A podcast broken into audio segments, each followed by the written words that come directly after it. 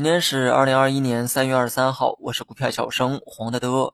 可能是因为没有领导出来发话哈，今天市场呢跌去了昨天所有的涨幅，三大指数啊全部大跌，跌幅呢普遍在百分之一左右，跌停数量呢三十多家，对比大盘的这个跌幅，这个跌停数呢也算是匹配哈。今天烟草板块啊开盘呢就是大涨，原因是电子烟又迎来了强监管，传统烟草呢就有了这个表现的机会。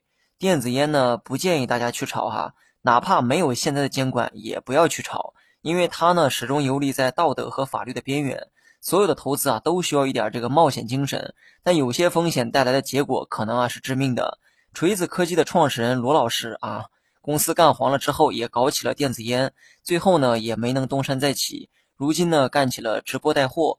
有些行业未来的这个市场呢，的确可以预见。但是它一旦触及了道德、法律等界限，那么这种机会啊，不要也罢。接下来呢，我们说回市场哈，虽然大跌，但是今天呢也有七十多家涨停，说明市场呢也保持着一定的交易热情。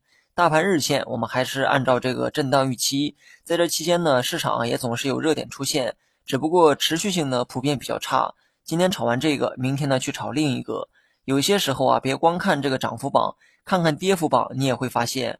跌幅榜呢也始终在轮动，并没有出现某类板块持续遭打压的现象。这种做多做空都没有持续性的结果，就酿成了大盘持续震荡的格局。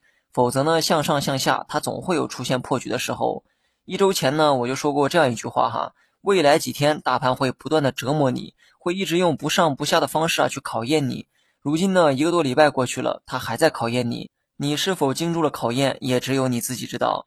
市场呢不断震荡的时候，拿着令你最舒服的这个仓位持仓不动即可。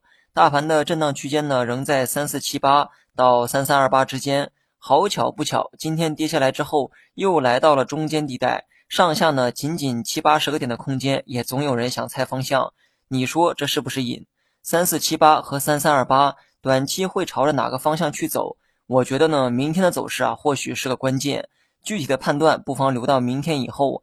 明天如果能收个阳线，再拉回到五日线之上，那么未来几天，我认为朝着三四七八点而去的概率啊会比较高，甚至突破都有可能。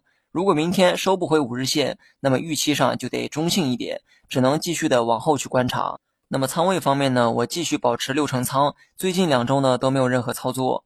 好了，以上全部内容，下期同一时间再见。